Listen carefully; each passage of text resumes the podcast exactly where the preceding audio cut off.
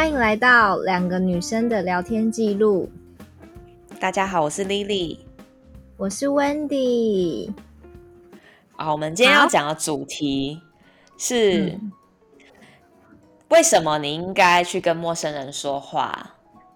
对，为什么想要讲这个主题？要不要跟大家讲一下？对，因为呢。呃，我有一堂课就是两学分，那已经结束了。那我觉得那堂课其实呃收获蛮多的。其实并不是我原本就不知道的东西，只是说教授把它更具具象化，然后具体的我们就是很有同整性的了解这整个概念。嗯、那那堂课的课名就是翻成中文就是即兴创作与领导能力。好，那一开始就是、嗯、对，还蛮特别的。那一开始呢，就是教授就是会，我们每个礼拜都有作业，那都会做一些实验。那一开始可能教授就会一开第一堂课一开始教授就叫我们自我介绍，然后我们就会自己做自己的 PowerPoint，然后把我们自己最有特色的部分用一页 PowerPoint 来就是做一个简报。那在上面我就写了就是。哦，我主要的以前的科系是什么？然后，呃，我后来的工作主要是什么？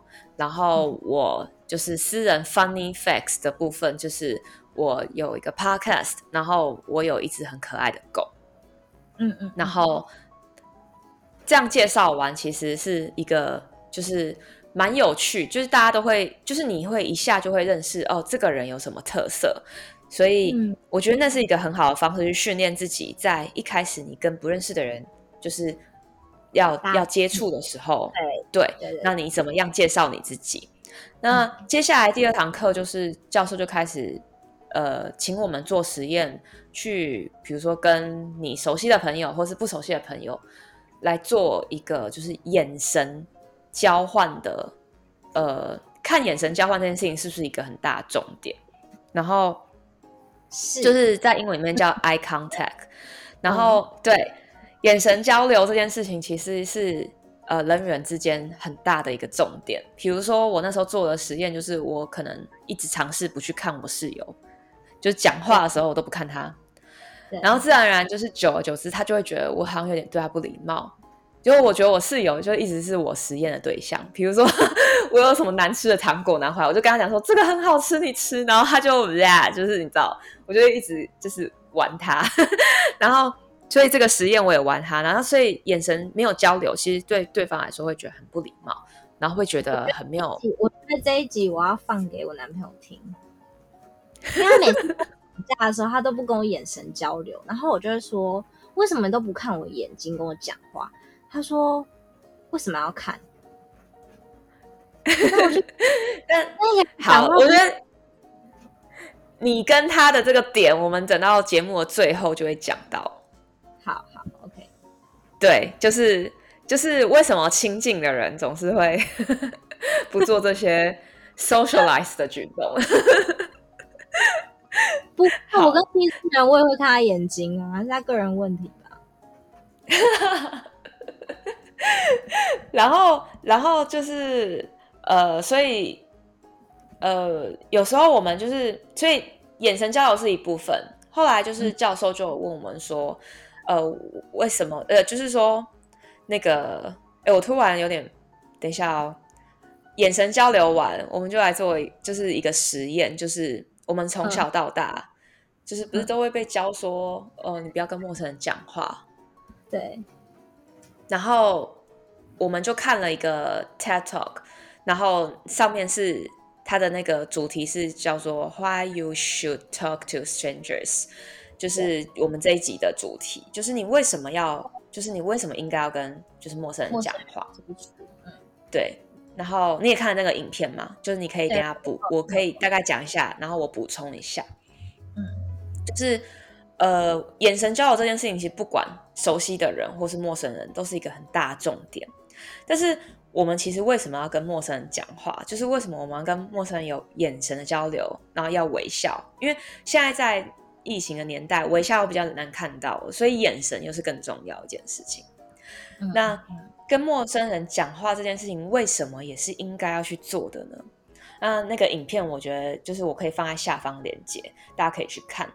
那我大概讲一下，就是里面的内容。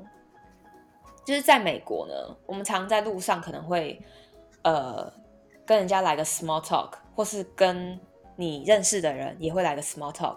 比如说讲，哎，Hi，How are you？那这个东西其实不代表什么，他不是真的想要知道你如何，你过得如何，就是跟我们小时候学的是不一样的。在这边的人讲 How are you，可能就是一个哎，Hello，或是讲电话喂你好的那种感觉。他根本不知不想要，对，他没有想要知道你过得好不好，所以你有时候跟他讲哦，I'm fine, thank you, and you，这里有点怪怪的。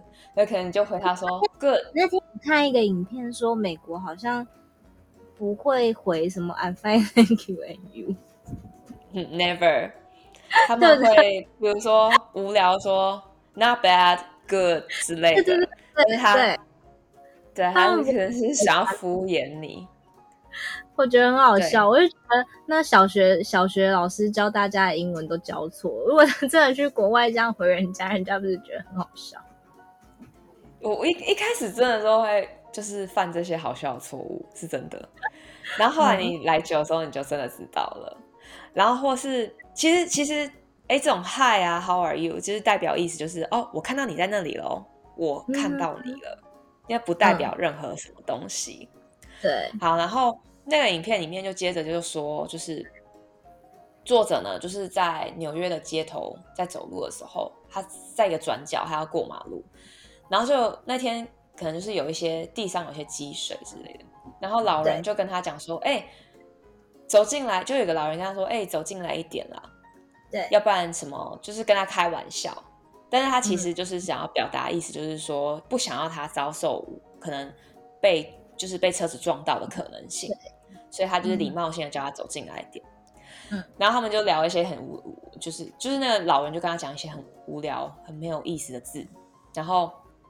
对话就很奇怪，但是作者就是当下觉得突然觉得暖暖的，就是其实有一个人在关心他。哎，其实即便他们讲的话很没有内很没有内容这样子，嗯嗯嗯。然后作者就第一第一第一个就从那边感受到说，哎，其实跟陌生人讲话没有这么可怕。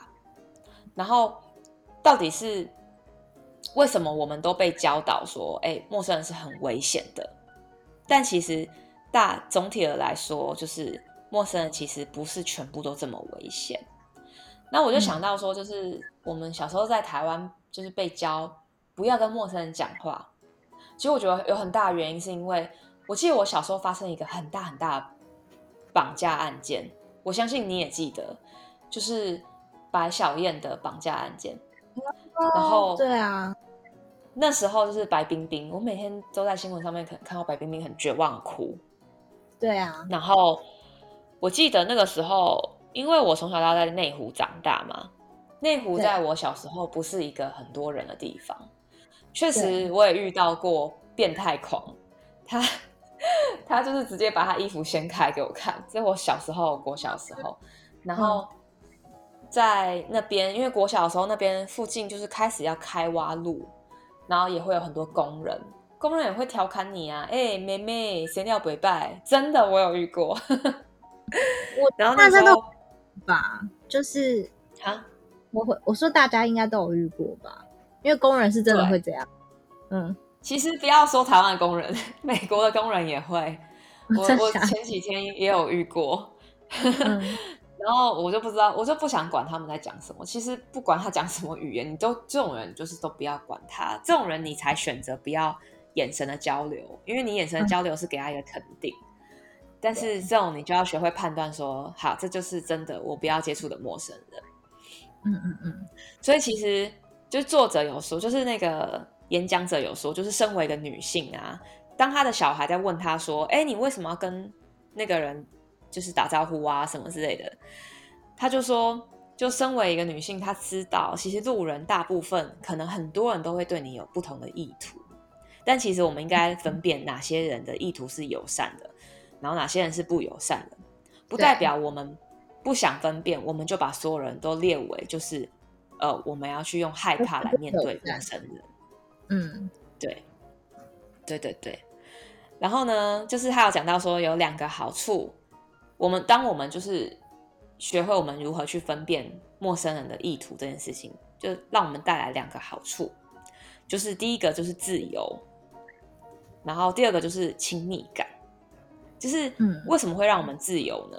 因为我们我们很容易把人去做分类。那为什么要做分类？因为分类这件事情会让你的大脑运作非常简单，你不需要去多余的思考，你就可以分辨说，哦，反正他是男人，他跟你讲话可能有意图；他是女人，哦，他跟你讲话可能是友善。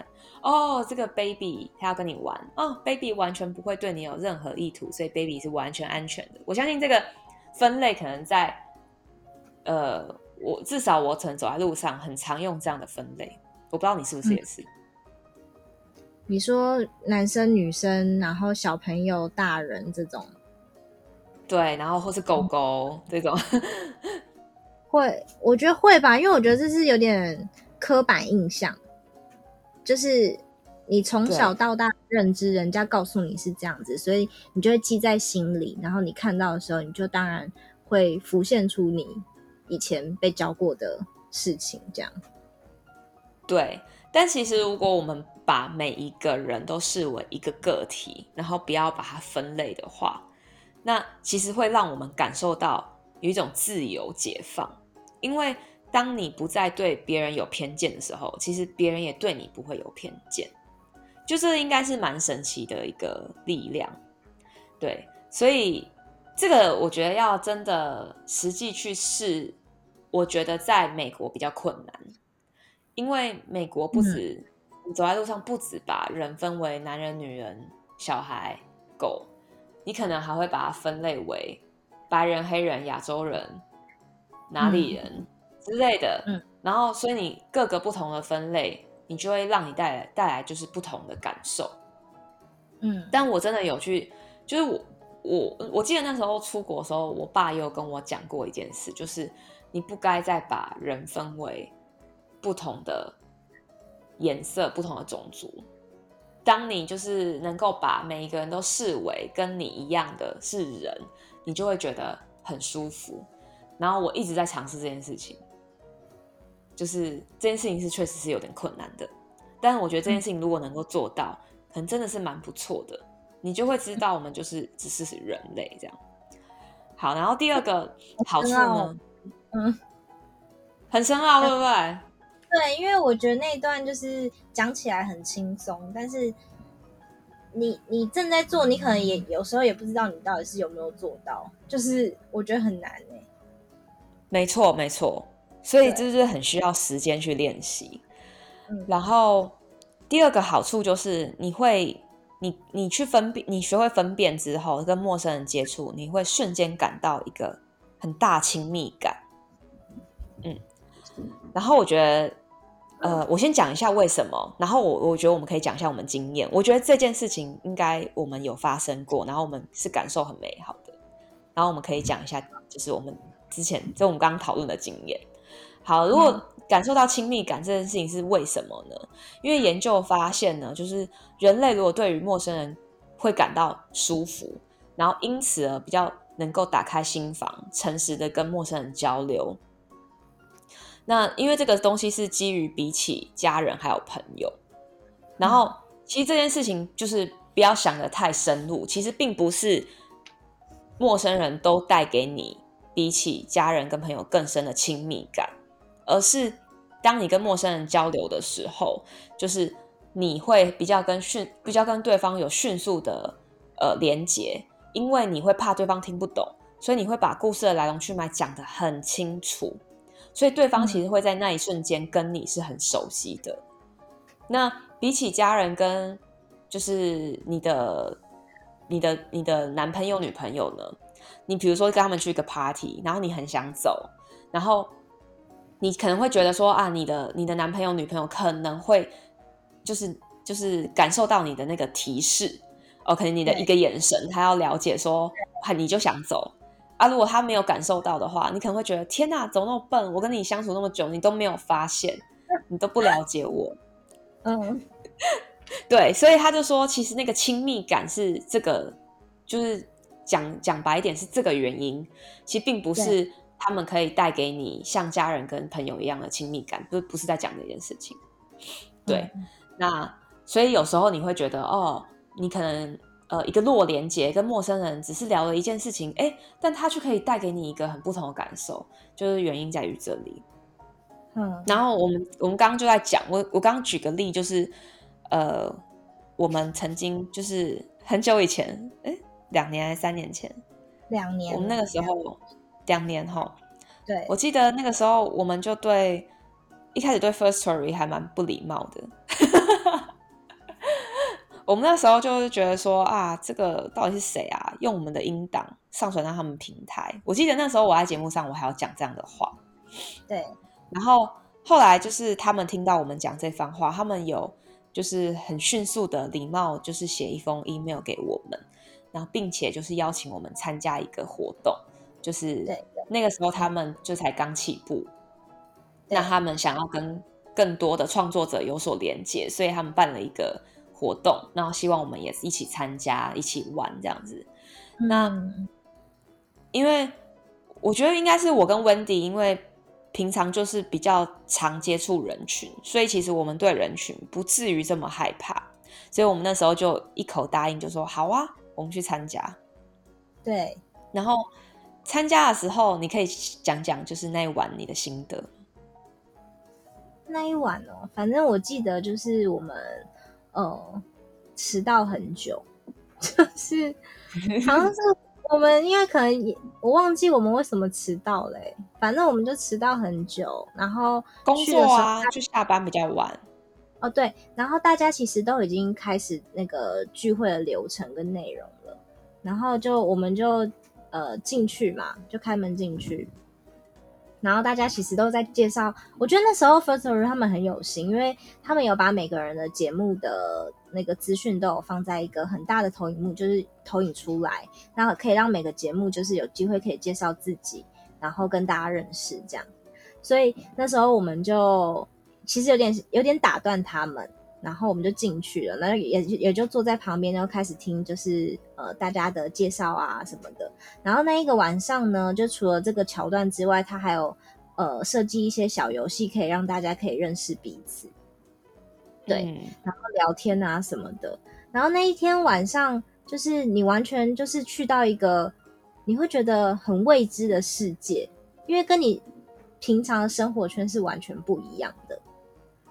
所以你去到那边呢，呃，你刚刚不是讲说，就是我们可以不叫不害怕人群，所以我们其实去的时候没有很紧张或是很害怕怎么样，但是就是跟大家相处完下来一整晚，会觉得呃收获满满，就是那个收获是心灵上的收获，你会觉得很满，你会觉得好像哦，我又认识了很多各个领域的人，然后。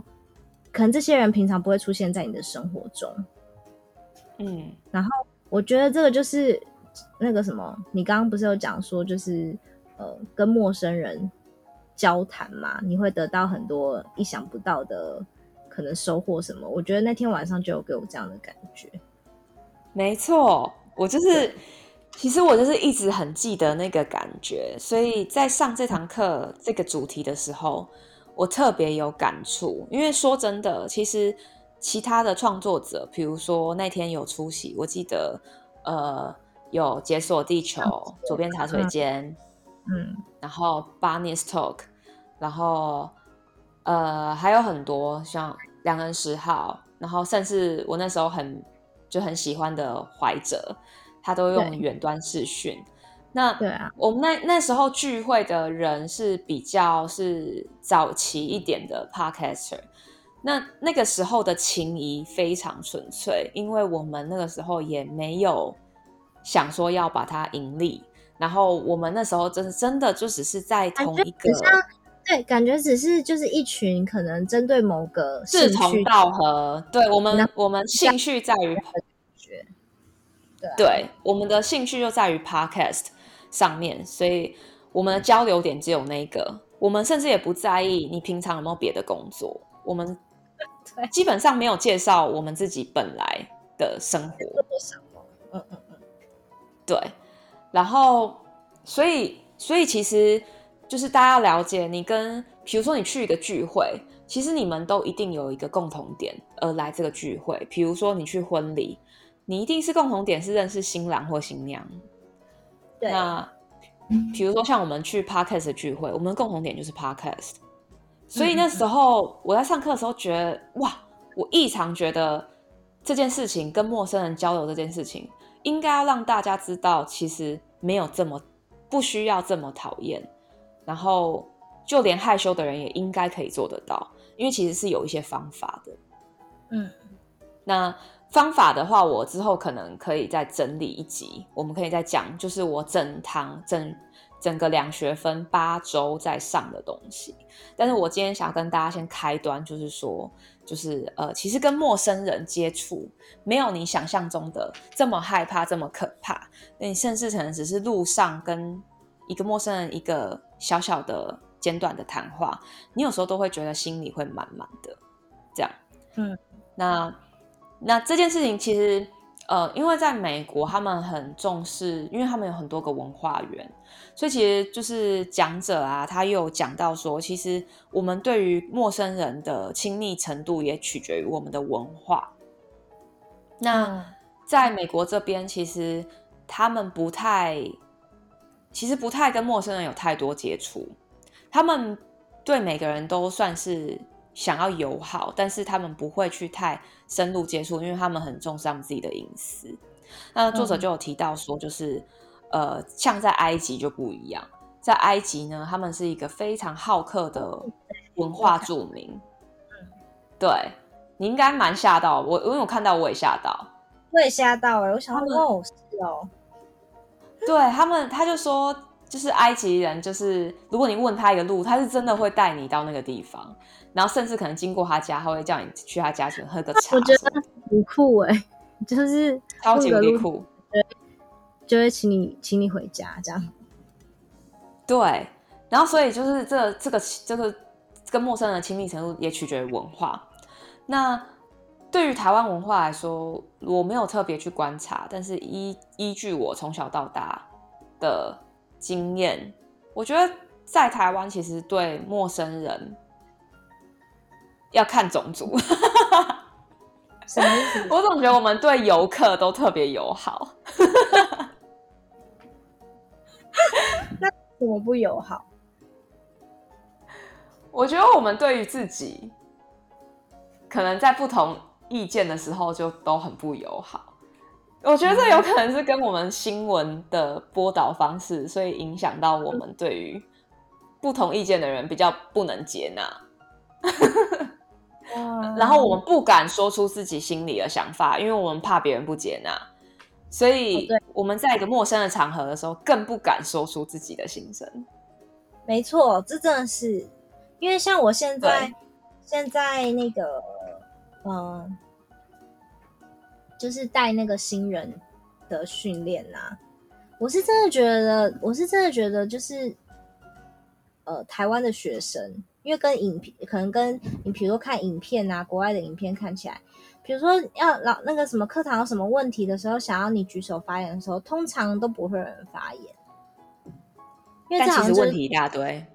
对，其实问题还会，然后等到下课一下课的时候，他们就会一窝蜂的跑来问你说：“哎，那这个是什么问题？什么问题？”然后我都我我的内心都会纳闷，想说：“那刚刚问大家有没有问题的时候，为什么你不举手问呢？” 但是在美国这边，我上课就是我上一集也有讲，就是让我最惊讶，就是大家的问题非常非常多，但是大家的问题同时也会是你心中的问题。对，就是我的意思是说，其实你那时候，如果你那时候举手问出来，说不定其实，呃，你旁边的周围的人跟你的问题根本就是一模一样的。没错，然后也不用一个个去问，因为然后回答的人也不用一个个回答一模一样的东西。对，对，所以我觉得，因为其实就像你讲的受训这件事情，大家也是陌生人组成的吧，对不对？没错，对，就是都是大家来自。对，这也是一个跟陌生人交流的机会。那其实我觉得，觉得说，现在虽然疫情之下，我们大家跟人与人之间就是交流又更少了，因为我们想要避免可能有接触。但其实我觉得，当你们在为了一个同一个理由聚在同一个地方的时候，就不要让别人帮你打开那扇门，就是应该你自己去把那扇门打开。那即便你遇到，就是比如说那个人他不想要再跟你有交流，你也不用 focus 在于他不想跟你交流，你就很受伤，因为永远有很多人都在旁边等着你去跟他开启话题。嗯，然后我记得这也是一个秘诀之一，但是我之后可以来整理再跟大家讲。但是可以先透露一下，就比如说，呃，像比如说新人在训练的时候，呃，大家总是会有下课时间嘛。那在交流的时候，其实你很可以去找落单的人讲话，通常这样子的感情也很容易很深刻，要长久。对你，你通常就是硬要拉入一个圈圈里面的时候，有时候你会要顾及很多人。其实，在跟陌生人的呃交谈的一开始，其实是有点复杂，反而把情况变复杂了。那你可以去找单独的一个人。这种时候会很单纯，然后可能也可以聊出一些比较深入的东西。嗯嗯，对，所以其实我想要讲的就是，呃，这堂课让我觉得就是很神奇，是他们把这件事情拿来当课程的一部分，所以这件事情其实对他们当地人来说，我想应该也不是很简单的事。所以其实我觉得大家也。不用误会说啊，你看到影片上美国每一个人都可能是哦，Hi，How are you？然后就可以建立连接，其实没那么简单，因为我们大家都是人，所以其实不管是什么人，嗯、不管你是哪里人，不管什么种族的人，我们都是人，都是一样的，就都是呃需要一些技巧来跟人建立关系。那第一个最大的技巧就是你别不要把陌生人拒绝在你的门外，那这是。我觉得最好的分辨吧，我觉得对，学会如何分辨对方的意图，然后如果是善良的，对，然后你就可以敞敞开心胸的去跟他交谈啊。嗯嗯嗯嗯，对。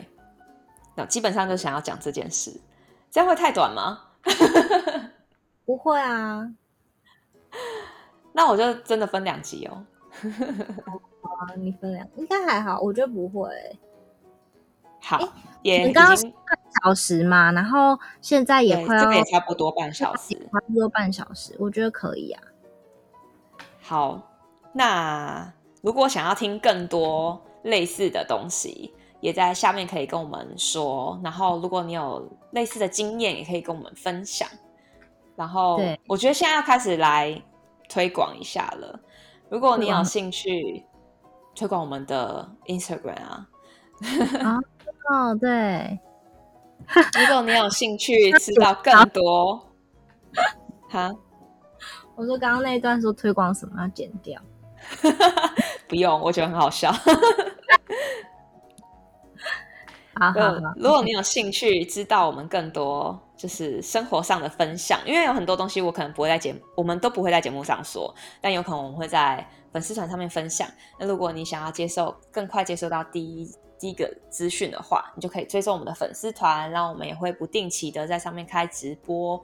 那直播上面的内容不会在节目上有，不会哦，不会啊，对啊，不会哦，开直播对，所以对，对，所以可以追踪我们粉丝团，然后我不知道我们小铃铛，看你哦。什么东西？我说你来追踪的话，莉莉会去看你哦，她会去关注他是谁？对，我会去看你是不是真的追踪我。没有啦，我会去看你是谁啦，因为有些人搞不好我认识。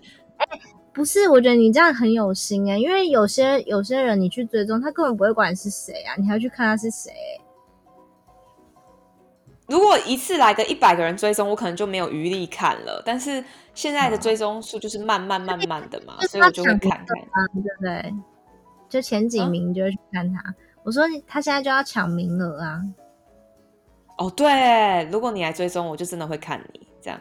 嗯啊、好啊，如果什么呃，因为我们都会蛮频繁的回粉丝团讯息啊，所以如果有什么想听的，或是。想跟我们说的，就可以跟我们说。如果讨厌什么内容，也可以跟我们说。回来了，就是我们前面都那个暂停录音嘛，然后现在已经就是开始录音了，所以你可以赶快回来听我们的节目了。然后赶快，哎，你现在录音不至于不不至于觉得太负担了吧？还好，嗯，还好啊，就当做跟我聊天嘛，对不对？